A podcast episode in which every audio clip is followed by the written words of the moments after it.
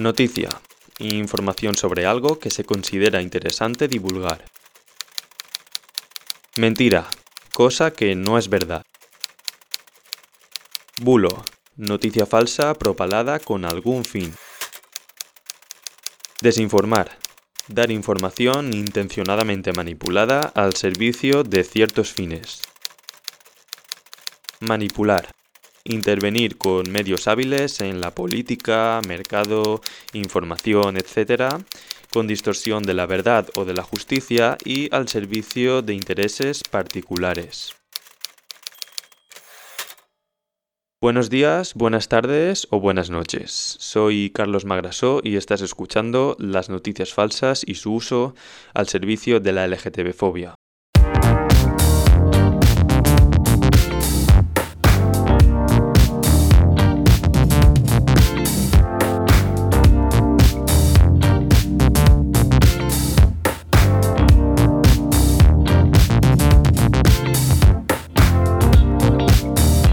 Falsos, bulos, fotos manipuladas. La desinformación está de moda y no parece algo pasajero. Las noticias falsas están aquí para quedarse. La denominación de este fenómeno como fake news empezó a tomar protagonismo en el año 2016, a raíz de las elecciones presidenciales que llevaron a Donald Trump a la Casa Blanca. Él mismo empezó a popularizar este término en sus ruedas de prensa. Al año siguiente, el diccionario Oxford elegía la palabra fake news como palabra del año. I'm not going to give you a question. You are fake news. I think it's very clear that there are people in your profession that write fake news. You do. She does. There are people in your profession that write fake news.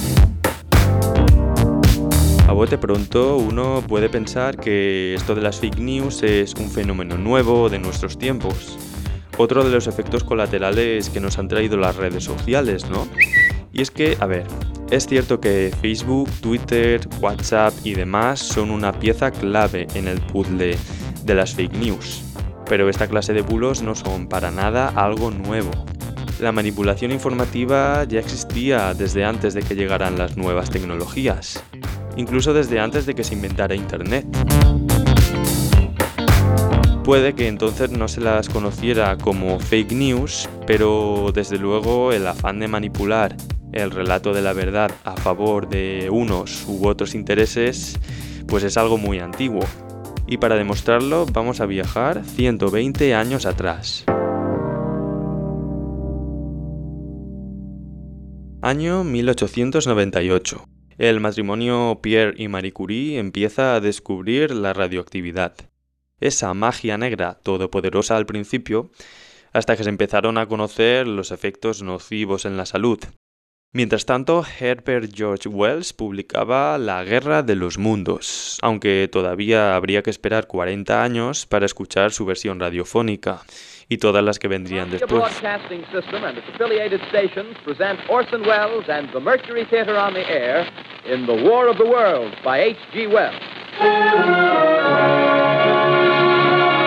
A pesar de todo esto, 1898 fue un año negro para la historia española. La pérdida de los últimos territorios de ultramar marcó el principio de una larga decadencia, como bien plasmaron autores como Unamuno o Machado.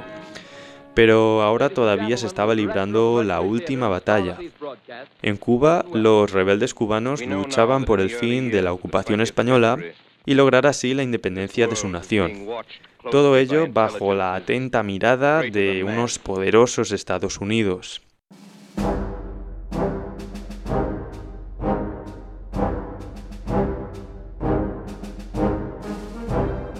En este contexto, a principios de año, atracaba en el puerto de La Habana el submarino Maine.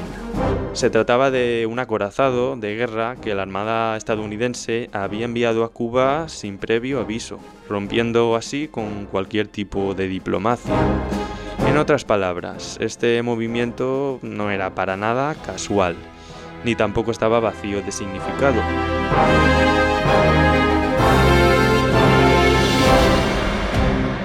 Y aunque la llegada del Maine no asustó a los civiles cubanos, sí que alteró a la Armada española.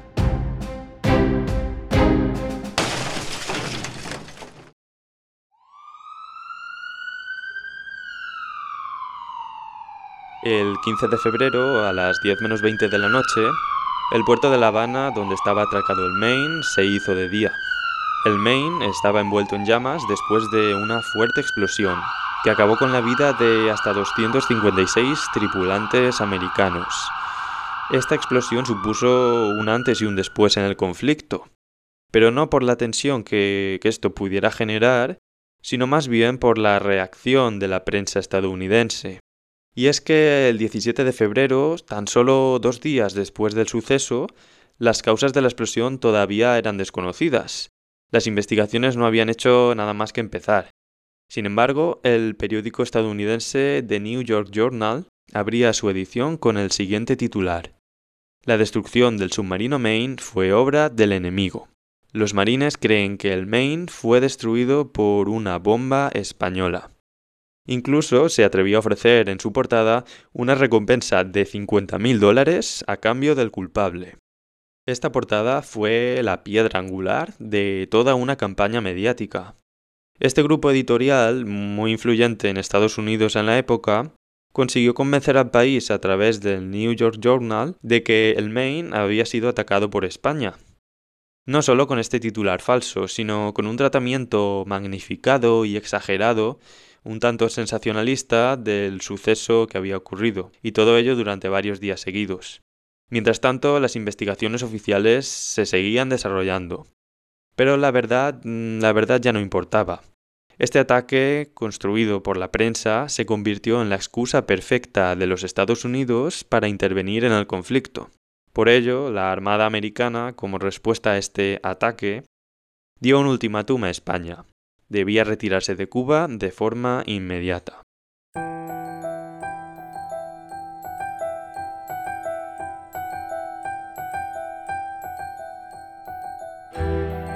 Este precisamente fue el momento inicial de la guerra. Una guerra que se contagió también a Puerto Rico y Filipinas.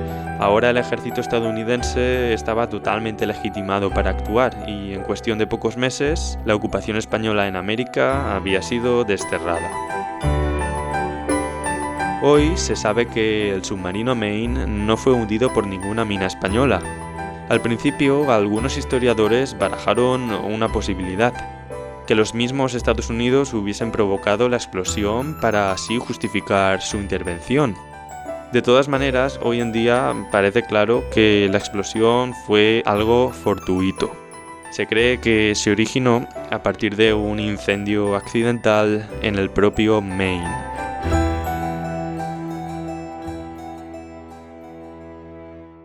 Estás escuchando las noticias falsas y su uso al servicio de la LGTB-fobia.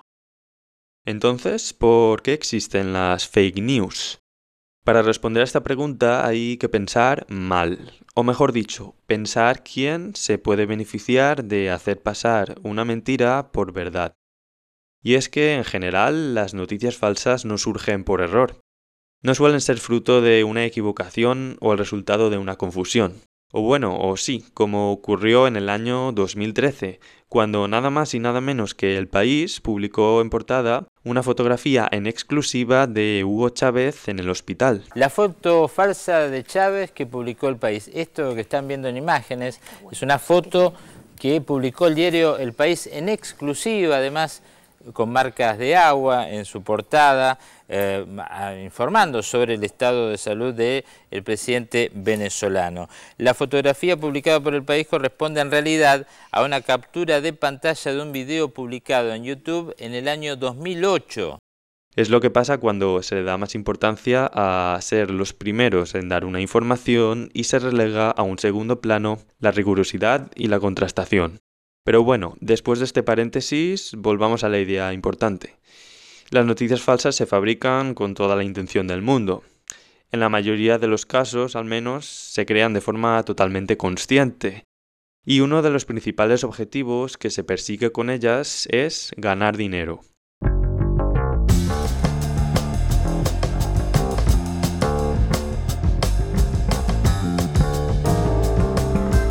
Las noticias falsas son muy rentables, mucho más que cualquier noticia verdadera.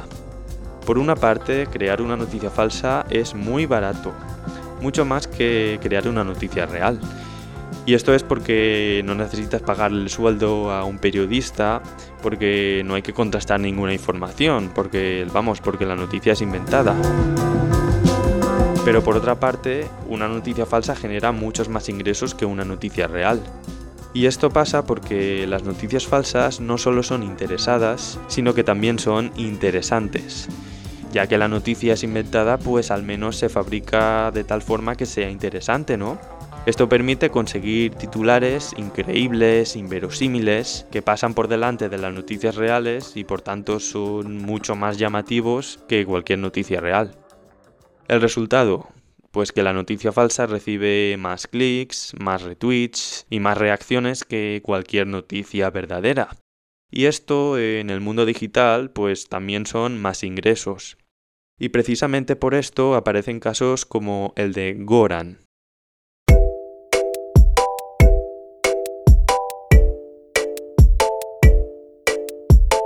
Goran es el nombre ficticio de un chaval de 19 años de Macedonia que llegó a ganar nada más y nada menos que 1.800 euros en tan solo un mes, a cambio de fabricar noticias falsas a favor de Trump. Todo ello según la BBC. Pero es que el de Goran no fue un caso aislado. Muchos de sus compañeros de instituto no dudaron en aprovechar esta oportunidad y hacer su primera incursión en este oscuro negocio, con resultados tan buenos como el del propio Goran.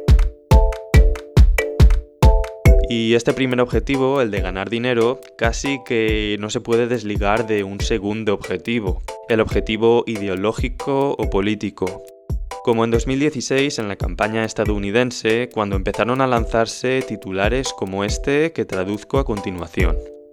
El Papa Francisco sorprende al mundo. Dos puntos. Se posiciona a favor de Trump. Es un titular falso porque tales declaraciones simplemente nunca se llegaron a producir, pero el engaño se utilizó para dirigir a la opinión pública en favor de una determinada opción. Pero esto es tan solo un ejemplo más del protagonismo que están alcanzando las fake news en los procesos electorales en todo el mundo son utilizadas como un arma más para convencer a los votantes, como ha ocurrido ya en numerosas ocasiones. En 2016, con las elecciones de Estados Unidos ya mencionadas, o también con el referéndum del Brexit. En 2017, en la crisis de Cataluña, o también en 2018 en Brasil, con las elecciones que dieron la victoria a Bolsonaro.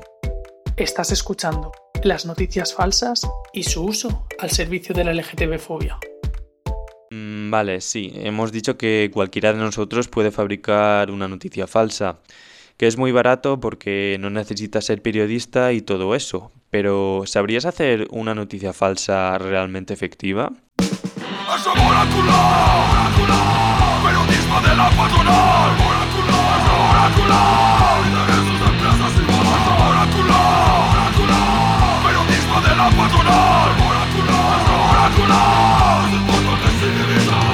Banquer es trau el talonari per llogar l'espai publicitari.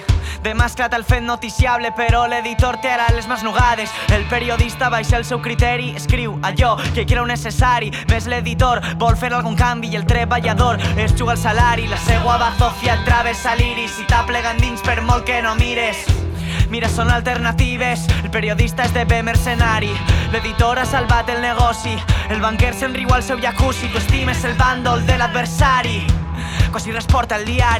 Hay una serie de recursos que son muy recurrentes en el mundo de las fake news y que son casi garantía de éxito si lo que buscas es fabricar una noticia falsa. A la hora de inventar una noticia es de primero de fake news que el titular debe ser llamativo por encima de todas las cosas. Se busca que sea cuanto más llamativo y sensacionalista, mejor que parezca increíble, que sea imposible pasarlo por alto. Amar al opresor y aún peor, odiar al oprimido. El clima de redacción.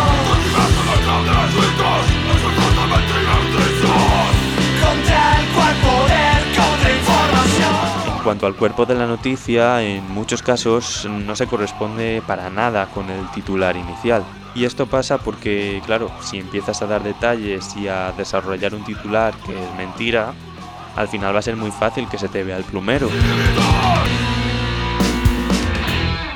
Y esto lo saben muy bien, por ejemplo, en Mediterráneo Digital. En 2018 publicaban el siguiente titular. Ser gay o LGTBI sumará puntos para ser funcionario. Es un titular pues pensado para generar indignación entre las personas con ciertas reticencias hacia el colectivo LGTB, para reforzar sus prejuicios homófobos y la idea de que poseen privilegios.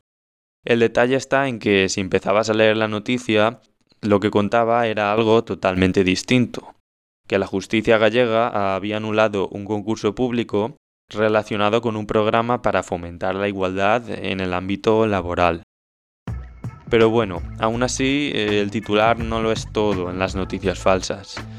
En el siglo XXI el contenido multimedia es el gran aliado de la manipulación. Se suele explotar mucho, muchísimo, el poder de las imágenes. Y es que aquello de que una imagen vale más que mil palabras eh, tiene fundamento científico detrás. Es mucho más fácil recordar algo que se nos graba en la retina que no algo que leemos o escuchamos. Pero claro, aquí nos surge una duda. Si una noticia es falsa, ¿las imágenes y vídeos utilizados en ella son reales? Bueno, pues sí y no. En algunos casos se opta por fotografías manipuladas, montajes puros y duros. Es el caso de la fotografía que se hizo viral en el año 2017, cuando tuvo lugar una cena entre el presidente de Estados Unidos, Donald Trump, y el de Francia, Emmanuel Macron, junto con sus respectivas parejas.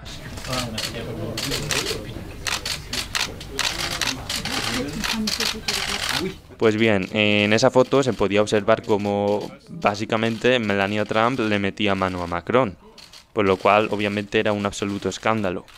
En realidad, alguien había cogido la foto original que había hecho la prensa y la había retocado un poco con Photoshop. Pero claro, esta versión era mucho más interesante y morbosa que la fotografía original, por lo que corrió como la pólvora en redes. En otros casos, las imágenes sí son reales, no han sido retocadas, lo que sucede es que están sacadas de contexto. ¿Te suena un vídeo que circuló por nuestros WhatsApps en 2017?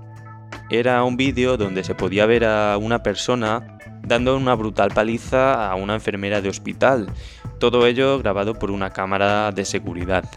El título del vídeo aseguraba que, que el agresor era un inmigrante musulmán que había venido a España y que, y su hospital era en España. Pues bueno, ni el vídeo era en España ni el agresor era un inmigrante. Es un vídeo de un hospital de Rusia y el agresor estaba borracho. Estás escuchando las noticias falsas y su uso al servicio de la LGTB-fobia. O famigerado kit gay nas escolas. E sempre falei, não é apenas o kit gay. Olha só, um dos livros ¿Te suena esta voz?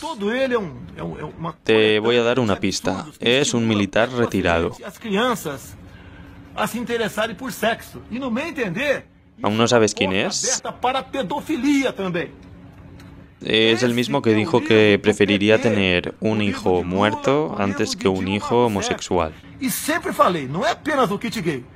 Este es eh, Jair Bolsonaro, presidente de Brasil desde el 1 de enero de 2019. Y esto que acabamos de escuchar es uno de los tantos vídeos que difundió durante la campaña electoral. En él, Bolsonaro pone el grito en el cielo ante el supuesto adoctrinamiento homosexualizador, como lo llama él, supuestamente llevado a cabo por el gobierno al que aspira a derrocar. Esto que Bolsonaro critica en el vídeo se trata de un programa pro LGTB que fue puesto en el punto de mira del sector más conservador de Brasil desde el minuto uno. Ellos, con Bolsonaro como principal actor en la vida política, se encargaron de popularizar el nombre de Kid Gay. Este nombre, el de Kid Gay, pues fue la palabra que Bolsonaro y los suyos utilizaron para ridiculizar y para referirse al conjunto de medidas que pretendía garantizar la igualdad en las aulas. Un programa que para Bolsonaro y sus acólitos no era un programa en pro de la igualdad o la educación en la diversidad, sino que para ellos era un kit gay que estaba formado por objetos de lo más variopintos que solo tenían un único objetivo, pervertir la infancia y promover la pederastia, así como la iniciación precoz de los niños en el sexo. Y para convencer a los brasileños de que todo esto era así, Bolsonaro y su candidatura hicieron uso de las fake news. Gracias a esta campaña, Bolsonaro pasó de ser un diputado más del Congreso a alcanzar la presidencia del país. Es toda una campaña de manipulación informativa que podríamos llamar como Operación Kid Gay. Aqui, ó, vocês que votam no PT, essa aqui é a mamadeira distribuída na creche. Olha a marca aqui, ó, tá vendo? Distribuída na creche para seu filho, ó, com a El primer ejemplo de esta operación Kid Gay la protagoniza un vídeo de apenas 55 segundos. En este vídeo, un hombre muestra a la cámara y examina detenidamente un biberón que tiene la tetina en forma de pene, tal cual. Mientras tanto, acusa al gobierno de haber repartido este producto en guarderías infantiles como parte del kit gay. Según el protagonista del vídeo, ese biberón con forma de pene se habría encontrado en una guardería de Sao Paulo, donde precisamente el oponente de Bolsonaro había sido alcalde hasta hacía poco tiempo. Este vídeo alcanzó los 3 millones de visualizaciones en tan solo 48 horas. Bolsonaro y los suyos le vendieron al país entero que el gobierno estaba usando biberones con forma de pene para alimentar a sus criaturas en las guarderías. Seguimos esperando alguna evidencia que lo demuestre. Supongo que Bolsonaro sabrá, como yo, que su famoso biberón es realmente un juguete sexual que se puede encontrar en multitud de tiendas eróticas. Jair Bolsonaro, excelentíssimo deputado. Uh, vamos começar a conversar, mas antes, o que, que é isso que você deixou na minha mesa? Esses livros aqui não são do MEC. Aproxime a página e coloque o dedo no buraco da menina. Olha, Ai, pra criancinha, Danilo, isso aí, você está ensinando o quê? Além de você estimular o sexo precocemente, eu preciso, eu preciso confessar uma coisa. Graficamente é bem bolado, mas pra que idade estão distribuindo? Este segundo ejemplo también es un vídeo. Se trata de un fragmento de una entrevista que le hicieron al candidato Bolsonaro en la televisión en Brasil, en horario de máxima audiencia. En esta entrevista el candidato fue un poco más ortodoxo. En lugar de sacarse de la manga un biberón con forma de pene, sacó un libro de educación sexual para niños. Según el presidente, este libro no era apropiado para los niños brasileños y por tanto no debía ser repartido de ninguna manera por el Ministerio de Educación como parte de ese supuesto kit gay. Pero es que nuevamente ni este libro había sido repartido por el gobierno, ni tan siquiera se centraba en la homosexualidad. Se trata de un libro sobre educación sexual para niños que acumula miles de ventas en todo el mundo, ha sido traducido a gran cantidad de idiomas y que posiblemente compró por Amazon para la ocasión. Cuando hablamos de fake news, no hablamos solo acerca de fake news. Por ejemplo, el instituto que he creado para trabajar con eso no es un instituto acerca de fake news, es un instituto acerca de fake news eh, las organizaciones de odio. ¿Por qué? Porque ellos no trabajan con mentiras solo. Ellos trabajan con mentiras y con la construcción del odio social acerca de las cosas que creemos y que somos nosotros. Esta que escuchamos es Manuela Dávila, la que fuera número 2 de la candidatura opositora a Bolsonaro. Y ella fue el blanco del tercer ejemplo de esta operación Kid Gay. En este caso se trata de una foto que nuevamente corrió como la pólvora a través de retweets y comparticiones. En esta foto se puede ver a, a, esta mujer vistiendo una camiseta donde se puede leer Jesús es travesti, seguido de un arco iris. Esta imagen la utilizó Bolsonaro para criticar a sus adversarios, precisamente por atacar a los sentimientos religiosos a través de esta frase. Esto sirve para recordar una de las estrategias que ya comentábamos al principio de todo este lío, ¿no? Utilizar imágenes efectistas, impactantes, pero sobre todo imágenes, para que no se te olvide nunca, tampoco el día que vayas a votar. Este caso es el de una noticia falsa a través de una imagen manipulada. Una fotografía real de la candidata sirvió para después de un poco de edición, crear una camiseta que decía Jesús es travesti y que pues es una camiseta que al menos eh, ella nunca vistió. Uma parte expressiva do povo brasileiro que precisa ser respeitada nesse momento. Diverge da maioria, tem um outro projeto de Brasil na cabeça e merece o respeito no dia de hoje. Y si antes escuchábamos a la número 2, ahora escuchamos al líder del Partido de los Trabajadores, Fernando Haddad, en el discurso posterior a su derrota en las urnas. El último ejemplo de la operación Kid Gay es una imagen en la que aparece este señor, Haddad, acompañado de unas declaraciones bastante controvertidas. Según esta imagen, el candidato habría asegurado que, para él, los niños pasan a ser propiedad del Estado a partir de los cinco años. Con esto se pretendía dar a entender que, para él, el Estado debería poder elegir el género de los niños y niñas de Brasil. En realidad, estas declaraciones nunca existieron, pero aún así, esta imagen tuvo mucho recorrido. Seguramente no, hubiera llegado tan lejos si se hubiera publicado en forma de artículo periodístico, por ejemplo. Pero bueno, yendo un poco más a, a lo que se quiere transmitir con esta noticia falsa, el mensaje sería el siguiente. El candidato Haddad considera que los niños son propiedad del Estado. Mm, ¿No es como si hubiera escuchado esta acusación hace muy poco tiempo? Hemos de recordar que el derecho fundamental que asiste a toda persona asiste a toda persona desde su nacimiento. Por tanto, no podemos pensar de ninguna de las maneras que los hijos pertenecen a los padres. En cuanto al debate sobre la pertenencia de los hijos, hemos escuchado a la ministra decir que los hijos no son de los padres. Es evidente que no son de los padres, pero tampoco son del Estado, ni son del Partido Socialista, ni de Podemos, como parece que nos vienen a insinuar. Los niños no son tuyos. No, no, que son del Estado.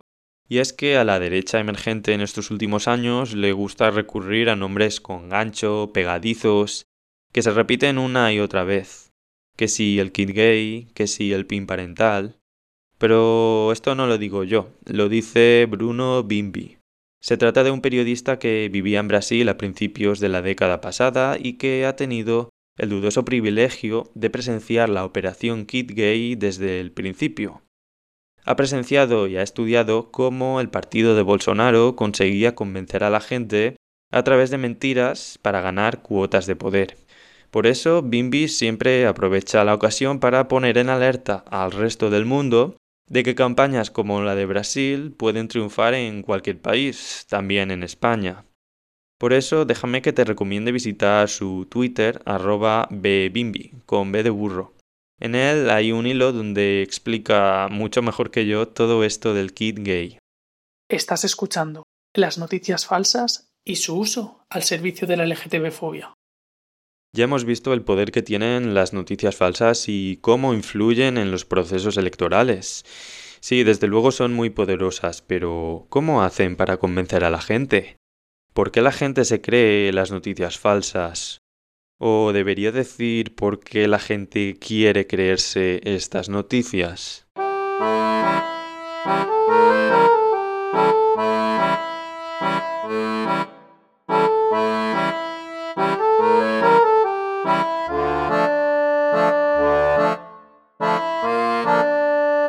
Y es que ahí está la clave de la cuestión, en lo que la gente quiere creer. Por eso las noticias falsas siempre explotan algún miedo, prejuicio o sentimiento de la persona. Sentimientos tales como la indignación, la conmoción, pero también el miedo, como ya hemos mencionado. Pero también se aprovechan los prejuicios, como por ejemplo la xenofobia, el machismo o la homofobia. Y esto es así porque facilita la difusión de la noticia falsa. Si despierta los sentimientos del lector es mucho más fácil que la comparta.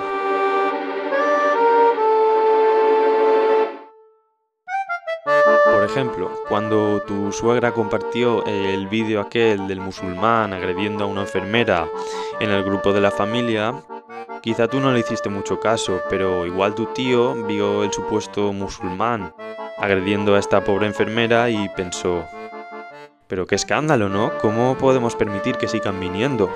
Si es que, ya lo decía yo, todos los inmigrantes son violentos.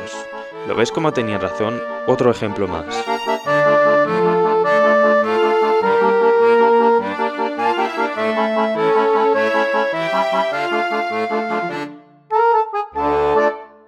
Y esta es precisamente la clave del éxito de las noticias falsas. Tu tío dirige su dedo hacia el teléfono móvil para compartir el vídeo con sus amigos. Quiere que ellos se escandalicen igual que él lo ha hecho.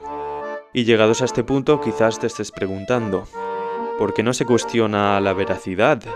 ¿No se le pasa por la cabeza que quizás le estén engañando? Si ningún medio serio se está haciendo eco de la noticia.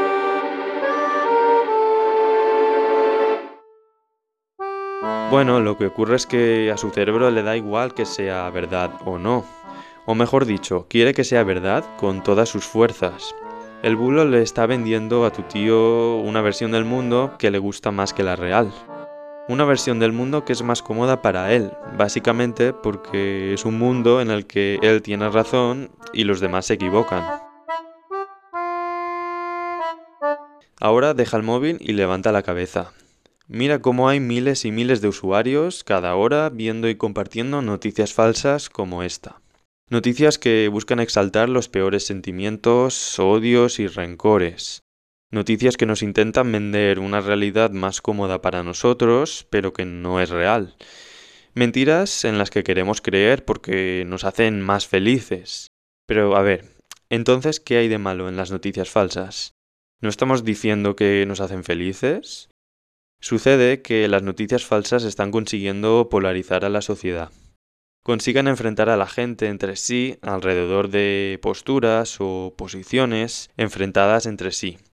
Son posiciones que se convierten en irreconciliables, incompatibles entre sí, porque la gente cada vez es más reacia a escuchar opiniones diferentes a la suya, simplemente porque quieren seguir viviendo en la realidad que les han vendido sus bulos favoritos, como en el caso de Brasil con el kit gay, o como en el vídeo de los inmigrantes violentos que pegan a enfermeras.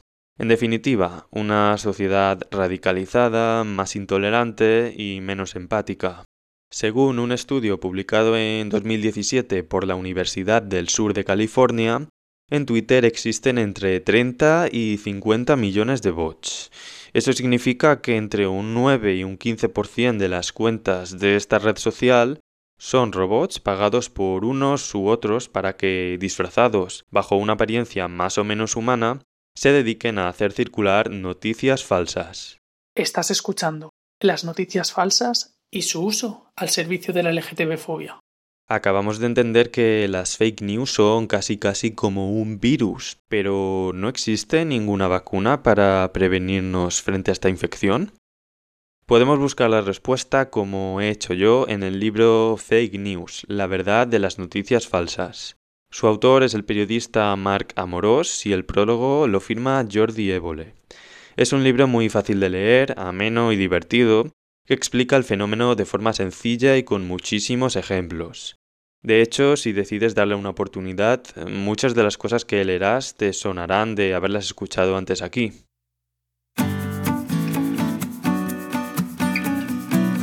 Pero bueno, vamos a ello.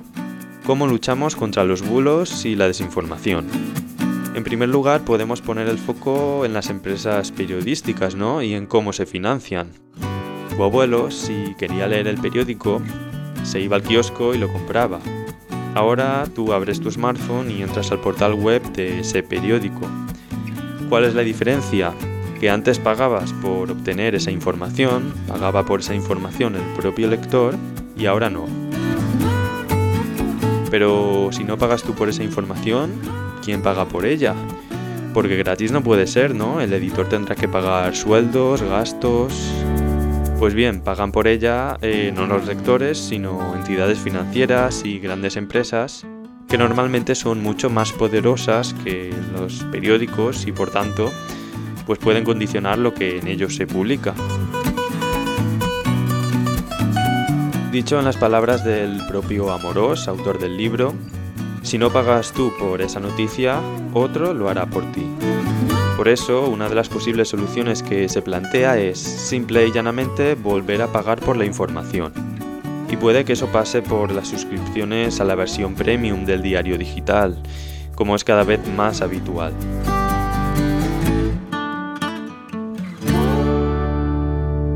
Pero claro, eso de que nos hagan pagar por algo que ahora tenemos gratis, pues como que cuesta un poco de asimilar, ¿no? Por eso, otros piensan que la verdadera vacuna contra las noticias falsas está en poner el foco en nosotros, los lectores. Según el primer estudio sobre el impacto de las fake news en España, realizado en el año 2017, el 59,5% de los españoles se considera capaz de distinguir una noticia falsa de una real. Sin embargo, la realidad indica que en la práctica y según este mismo estudio, tan solo el 14% puede hacerlo. Por ello, aparece como algo urgente familiarizarnos con ciertas herramientas que nos permiten aprender a identificar informaciones falsas rápidamente. Eso nos permitiría ser un poquito más precavidos y no retuitear ese vídeo de un abuso policial que dice ser en España pero que realmente es en la Cochinchina, ¿Cuál es el problema? Pues que, como ya hemos comentado con anterioridad, esos bulos son casi como una droga, ¿no? Que nos vende felicidad a cambio de robarnos la realidad. Porque íbamos a luchar contra ellas. Por eso, mejor sigamos buscando otras alternativas. Y como hemos decidido que confiar en los lectores quizás es demasiado optimista, vamos a fijarnos otra vez en el periodismo.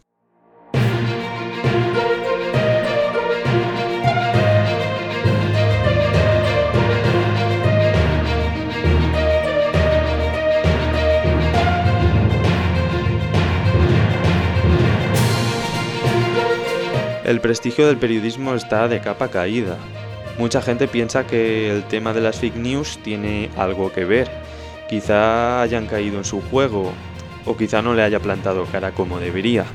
Por eso, tal vez la solución definitiva contra las fake news pase por exigir un periodismo adaptado a la realidad que vivimos, abandonar la información rápida, superficial y mal contrastada la información de últimas horas y de 140 caracteres y pasar a ser el azote de las noticias falsas.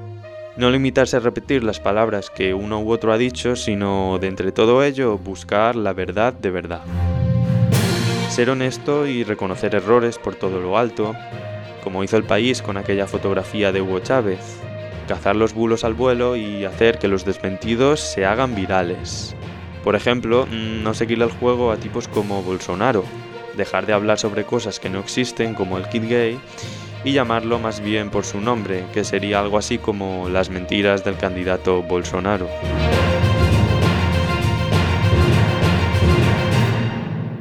Estás escuchando las noticias falsas y su uso al servicio de la LGTB-fobia.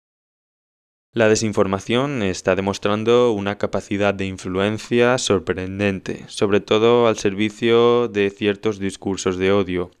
Las noticias falsas, los datos falsos, los titulares tramposos o las declaraciones inventadas descargan toda su artillería pesada en cada proceso electoral. Generan un ruido mediático infranqueable que se coloca por encima de la confrontación de ideas o de los programas electorales son capaces de despertar en nuestra sociedad odios y rencores que pensábamos que habíamos desterrado para siempre. En 1898, con la explosión de aquel submarino, las noticias falsas demostraron su capacidad para cambiar la historia. Hoy es 2020 y parece que las guerras ya no se libran con grandes buques de guerra como el Maine, sino con campañas mediáticas que los ejércitos ya no están hechos de guerreros de carne y hueso, sino de muchos bots en Twitter. La pregunta que nos queda ahora es, ¿vamos a permitir que vuelvan a cambiar la historia? En nuestras manos está la respuesta, y cuando digo en nuestras manos lo digo en el sentido más literal del mundo. Está en tu móvil, en lo que lees en tus redes sociales, en lo que te crees y en lo que compartes con tus seguidores. Tal vez forme parte de la responsabilidad como ciudadanos de este siglo XXI preguntarse por las fuentes que existen detrás de una información, en no quedarse solo en el titular o en parar los pies a los bulos que pasan por el grupo de tu familia.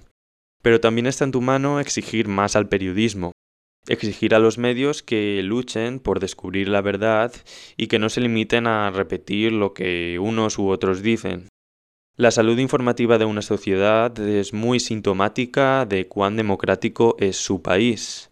Según un informe de la consultora Gartner, dentro de dos años la mitad de las noticias que leamos serán mentira.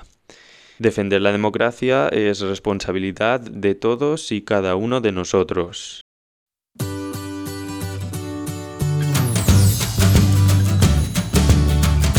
Por mi parte, nada más. Espero que todo esto que os he contado os fascine tanto como a mí y solo me queda lanzar un especial agradecimiento a Cristian por ponerle voz a esos maravillosos indicativos y también a Jorge por su soporte técnico.